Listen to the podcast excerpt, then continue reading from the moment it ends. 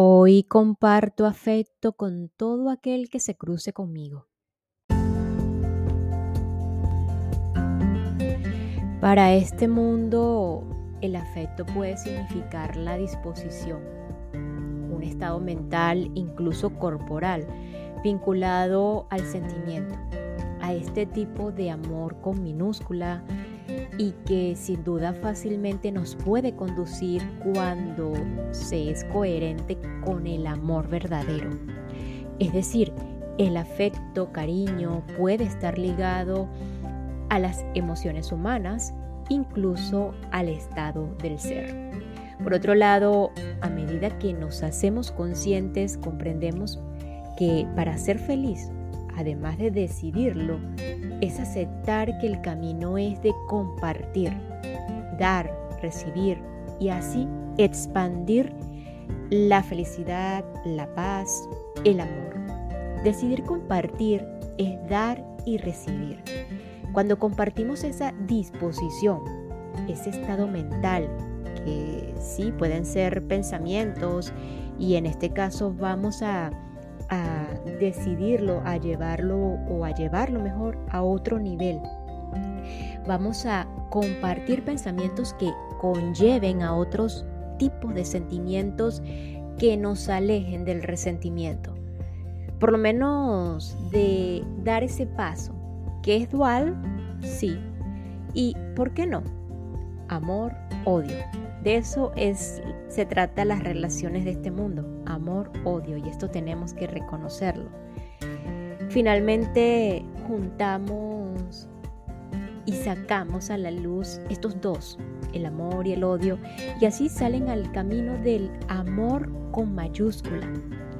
Tú decides qué letra del afecto, eh, cariño, puedes compartir una mirada calmada, una sonrisa, una frase graciosa o amorosa, un silencio mental o simplemente eh, cero juicios, una simple y poderosa aceptación que sin querer en este caso cambiar o modificar a nadie.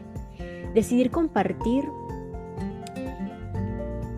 eh, compartir, dar afecto con todo aquel que se cruce en nuestro camino, con todo aquel que se cruce contigo, es recibir también, porque el otro, aquel, finalmente soy yo o eres tú, reflejado afuera, en nuestra propia percepción. El entrenamiento aquí más poderoso es con aquel que se siente incómodo, incómodo al cruzarnos.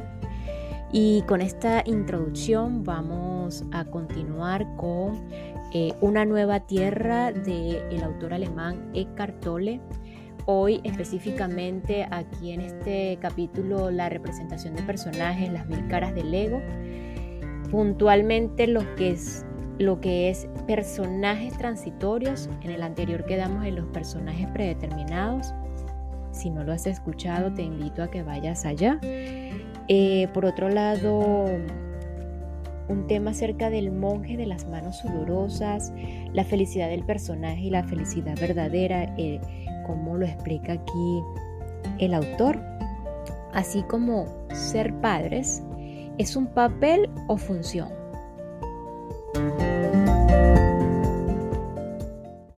¿Estás listo, lista para tomar acción en tu vida? No busques más.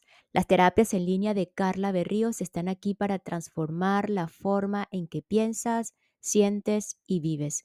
No importa en qué punto te encuentras en tu camino hacia la salud mental, las terapias en línea de Carla Berríos tienen el poder de revolucionar por completo tu bienestar. Aprovechando la conveniencia del mundo digital, ahora puedes acceder a sesiones de terapia que cambiarán tu vida desde la comodidad de tu hogar. A través de las terapias en línea de Carla Berríos puedes desbloquear tu verdadero potencial y embarcarte en un viaje de autodescubrimiento autoconocimiento y autosanación. Al abordar las causas fundamentales de cualquier desafío de salud mental, física, psicológica y emocional, adquirirás las herramientas y estrategias para sanar tu mente y prosperar en todas las áreas de tu vida. Es hora de recuperar el control de tu vida y encontrar un bienestar mental, físico, psicológico y emocional duradero. Las terapias en línea de Carla Berríos te brindan atención y orientación personalizadas. Di adiós a la duda de ti mismo, de ti misma y dale la bienvenida a un nuevo sentido de empoderamiento desde un nivel más profundo de comprensión. Visita la página www.carlaberríos.com o haz clic en el enlace de Agenda tu cita online que se encuentra en la descripción de este episodio. No te pierdas esta increíble oportunidad de revolucionar tu vida con las terapias online de Carla Berríos.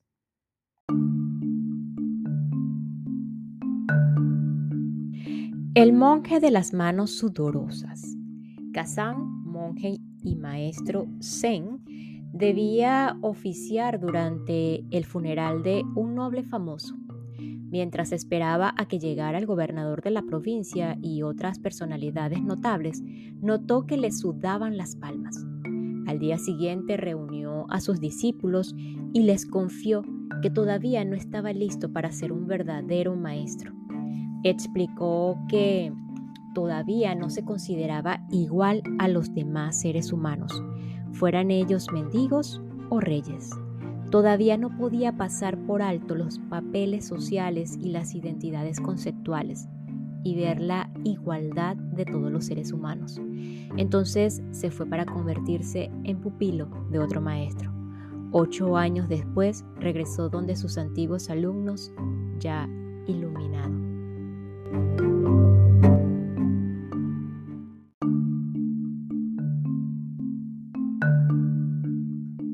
La felicidad del personaje y la felicidad verdadera. ¿Cómo estás? Muy bien, no podría estar mejor. ¿Falso o verdadero?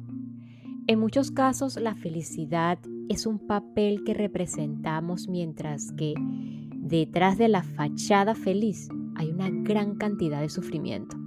La depresión, las crisis y las reacciones exageradas son comunes cuando la infelicidad se oculta detrás de un rostro sonriente y unos dientes blancos, cuando nos obstinamos en no reconocer esa enorme infelicidad. Estoy bien es un papel que el ego suele representar más en los Estados Unidos que en otros países en donde ser y parecer desgraciado es casi la norma y por consiguiente más aceptable socialmente. Quizás exagere, pero me dicen que en la capital de uno de los países nórdicos puede uno correr el riesgo de ir a la cárcel acusado de ebriedad por el simple hecho de sonreírles a los desconocidos en la calle. Si nos sentimos infelices, lo primero que debemos reconocer es esa infelicidad que llevamos dentro. Pero no es cuestión de decir soy infeliz, porque la infelicidad no tiene nada que ver con nuestra esencia. Debemos decir, hay infelicidad en mí y luego proceder a investigarla. Es probable que una situación determinada que estemos viviendo tenga la relación con la infelicidad. Quizás sea necesario tomar medidas para modificar la situación o apartarse de ella. Si no hay nada que hacer, es preciso enfrentar la situación y decir, bueno, así son las cosas en este momento. Puedo aceptarlas o sentirme desgraciado. Nunca es la situación la causa principal de la infelicidad, sino la que pensamos de ella. Debemos tomar conciencia de nuestros pensamientos y separarlos de la situación, lo cual siempre es normal y siempre es como es. Por un lado está la situación o el hecho y por el otro está lo que pensamos sobre ellos. En lugar de inventar historias, debemos atenernos a los hechos. Un ejemplo de una historia es estoy arruinado, la cual limita y nos impide tomar medidas eficaces. Me quedan 50 centavos en mi cuenta del banco. Es un hecho. Adquirimos poder cuando enfrentamos los hechos. Debemos reconocer que las emociones que sentimos se derivan en gran medida de las cosas que pensamos. Debemos ver la conexión entre los pensamientos y las emociones. En lugar de ser pensamiento y emoción, debemos ser la conciencia que los observa. No debemos buscar la felicidad, puesto que no la encontraremos. La búsqueda es la antítesis de la felicidad. La felicidad es evasiva, mientras que podemos liberarnos ya mismo de nuestra infelicidad enfrentándola como es, en lugar de inventar historias sobre ella. La infelicidad opaca nuestro estado natural de bienestar y paz interior, fuentes reales de la verdadera felicidad.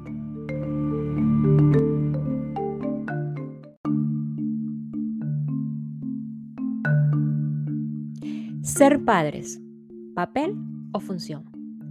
Muchos adultos representan personajes cuando hablan con los niños, utilizan palabras y sonidos ridículos, le hablan al niño como si fuera inferior y no lo tratan como su igual. El hecho de que sepamos más o seamos más grandes transitoriamente no significa que el niño no sea igual a nosotros.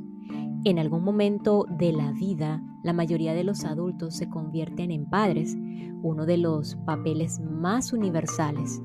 La pregunta más importante es si podemos cumplir la función de ser padres y cumplirla bien, sin identificarnos con esa función, es decir, sin convertirla en un papel dentro del drama.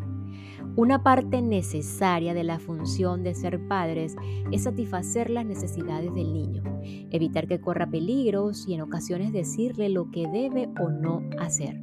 Sin embargo, cuando esa función se convierte en identidad, cuando nuestro sentido de dar, de ser, se deriva totalmente o en gran medida de ella, la función toma precedencia, se engrandece y asume el control. Nos excedemos en satisfacer las necesidades del niño, las cuales se convierten en caprichos. Exageramos con la protección e interferimos con la necesidad del niño de explorar el mundo y ensayar por sí mismo de decirle lo que debe o no hacer pasamos a controlar y a imponer nuestra voluntad. Es más, la identificación con la función prevalece mucho después de desaparecer las necesidades que dieron lugar a la función de ser padres. No podemos dejar de ejercerla cuando ya el niño se convierte en adulto. No podemos deshacernos de la necesidad de ser necesitados por el hijo. Aunque el hijo tenga 40 años, no podemos dejar atrás la noción de saber lo que es mejor para ti. El padre o la madre continúa representando compulsivamente su papel, de manera que no hay una relación auténtica. Los padres se definen con base en esa función y temen inconscientemente perder esa identidad si dejan de ser padres.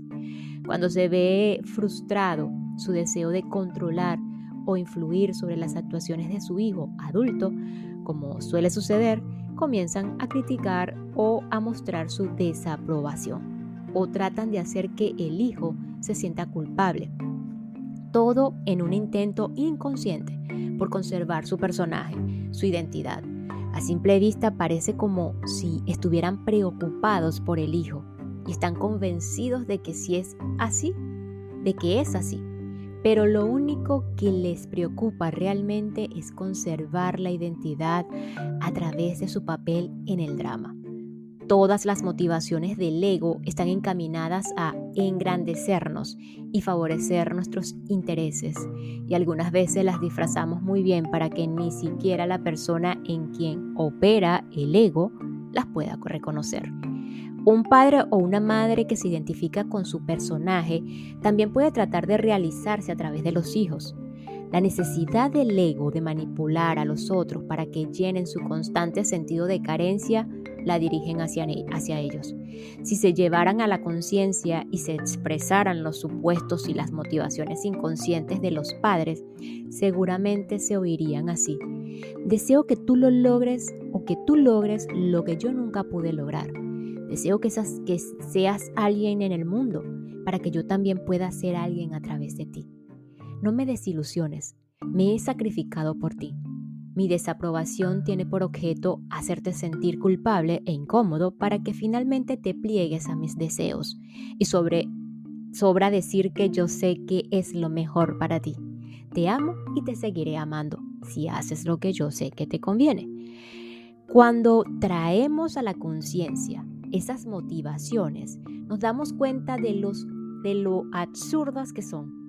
El ego que está detrás de ellas sale a relucir junto con su disfunción. Algunos padres con, con quienes he hablado han reaccionado inmediatamente diciendo, por Dios, ¿es eso lo que he estado haciendo? Una vez reconocemos lo que hacemos o lo que hemos venido haciendo, reconocemos también su inutilidad y el patrón inconsciente se disuelve por sí solo. La conciencia es el factor de cambio más poderoso de todos. Si sus padres están precediendo de esa manera, no les diga que viven en estado de inconsciencia y bajo el control del ego porque seguramente con eso aumentará su inconsciencia cuando el ego trate de defender su posición. Basta con que usted reconozca que el ego está detrás de todo esto y que ellos no son ego. Los patrones egotistas, hasta los más viejos, a veces se disuelven milagrosamente cuando desaparece nuestra oposición interior. La oposición solamente los refuerza pero aunque no sea así, usted podrá aceptar compasivamente el comportamiento de sus padres, sin necesidad de reaccionar a él, es decir, sin personalizarlo. También se debe tener en cuenta nuestros propios supuestos o nuestras propias expectativas inconscientes detrás de las reacciones, reacciones habituales hacia nuestros padres. Mis padres deberían aprobar lo que hago, deberían comprenderme y aceptarme como soy. ¿De veras? ¿Por qué deberían hacerlo? El hecho es que no lo hacen porque no pueden. Su conciencia todavía no ha dado el salto cuántico evolutivo hasta ese nivel de conciencia. Todavía no están en capacidad de dejar de identificarse con su papel. Sí, pero no puedo sentirme a gusto y feliz con lo que soy a menos que tenga la aprobación y la comprensión de mis padres. ¿De veras? ¿Cómo cambiaría su verdadero ser en el hecho de que ellos aprueben o desaprueben? Todos esos supuestos sin examinar causan muchas emociones negativas, mucha infelicidad innecesaria. Mantente alerta. Cree, cree que o crees que algunos de los pensamientos que pasan por tu mente son la voz interiorizada de tu padre o de tu madre que quizás te dice, no eres lo suficientemente bueno, nunca llegarás a ser alguien, o algún otro juicio o postura mental. Si hay conciencia en usted, en ti, podrá identificar o podrás identificar esa voz mental por lo que es un pensamiento rancio, condicionado por el pasado. Si hay conciencia en ti, ya no tendrás que creer en todas en todos tus pensamientos. Es solamente un pensamiento viejo. Conciencia significa presencia y solamente la presencia puede disolver el pasado inconsciente. Randas decía, si te crees muy iluminado, ve y pasa por una semana o ve y pasa una semana con tus padres. Es un buen consejo. La relación con los padres no solamente es la relación primordial que establece el tono para todas, para todas las demás relaciones subsiguientes, sino que también es una buena prueba para nuestro grado de presencia. Mientras más pasado compartido haya en una relación, más debemos estar presentes. De lo contrario, nos veremos obligados a revivir el pasado una y otra vez.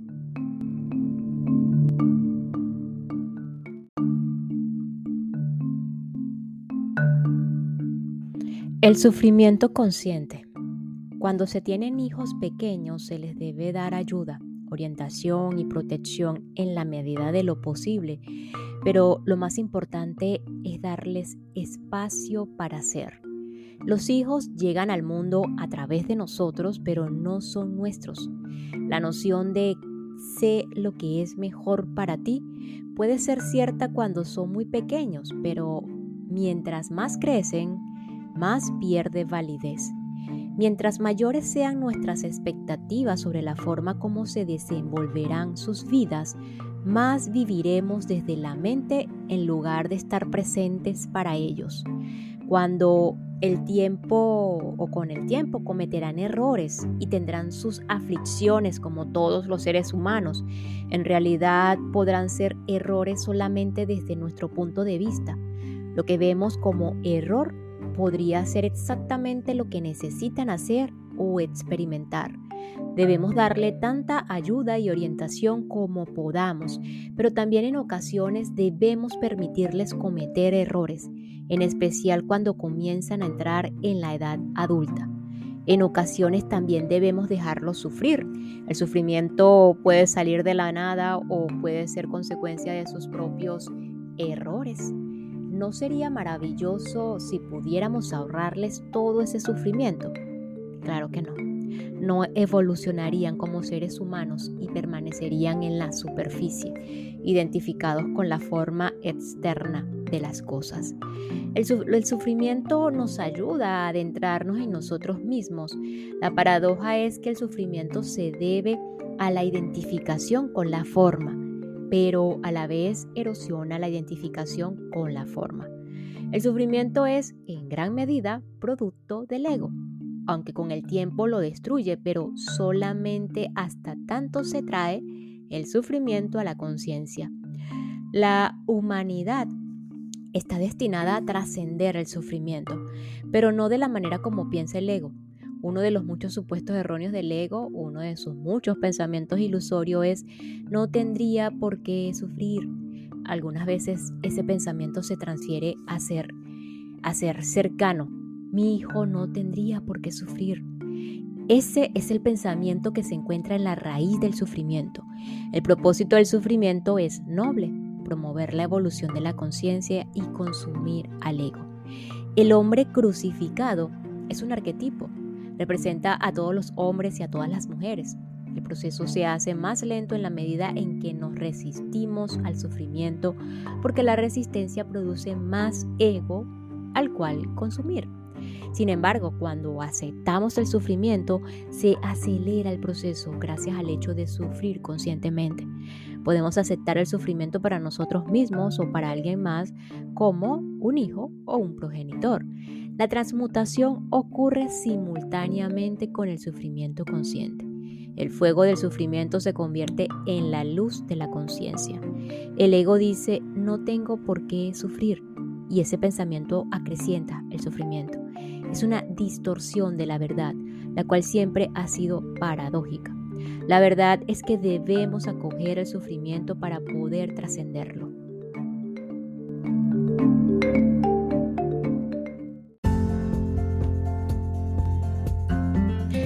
Nos despedimos con lo siguiente, la infelicidad opaca nuestro estado natural de bienestar y paz interior, fuentes reales de la verdadera felicidad. Nos escuchamos en el próximo episodio para continuar con este capítulo de la representación de los personajes, las mil caras del ego, aquí en una nueva tierra una herramienta más para el despertar del propósito de nuestras vidas. Gracias, gracias, gracias.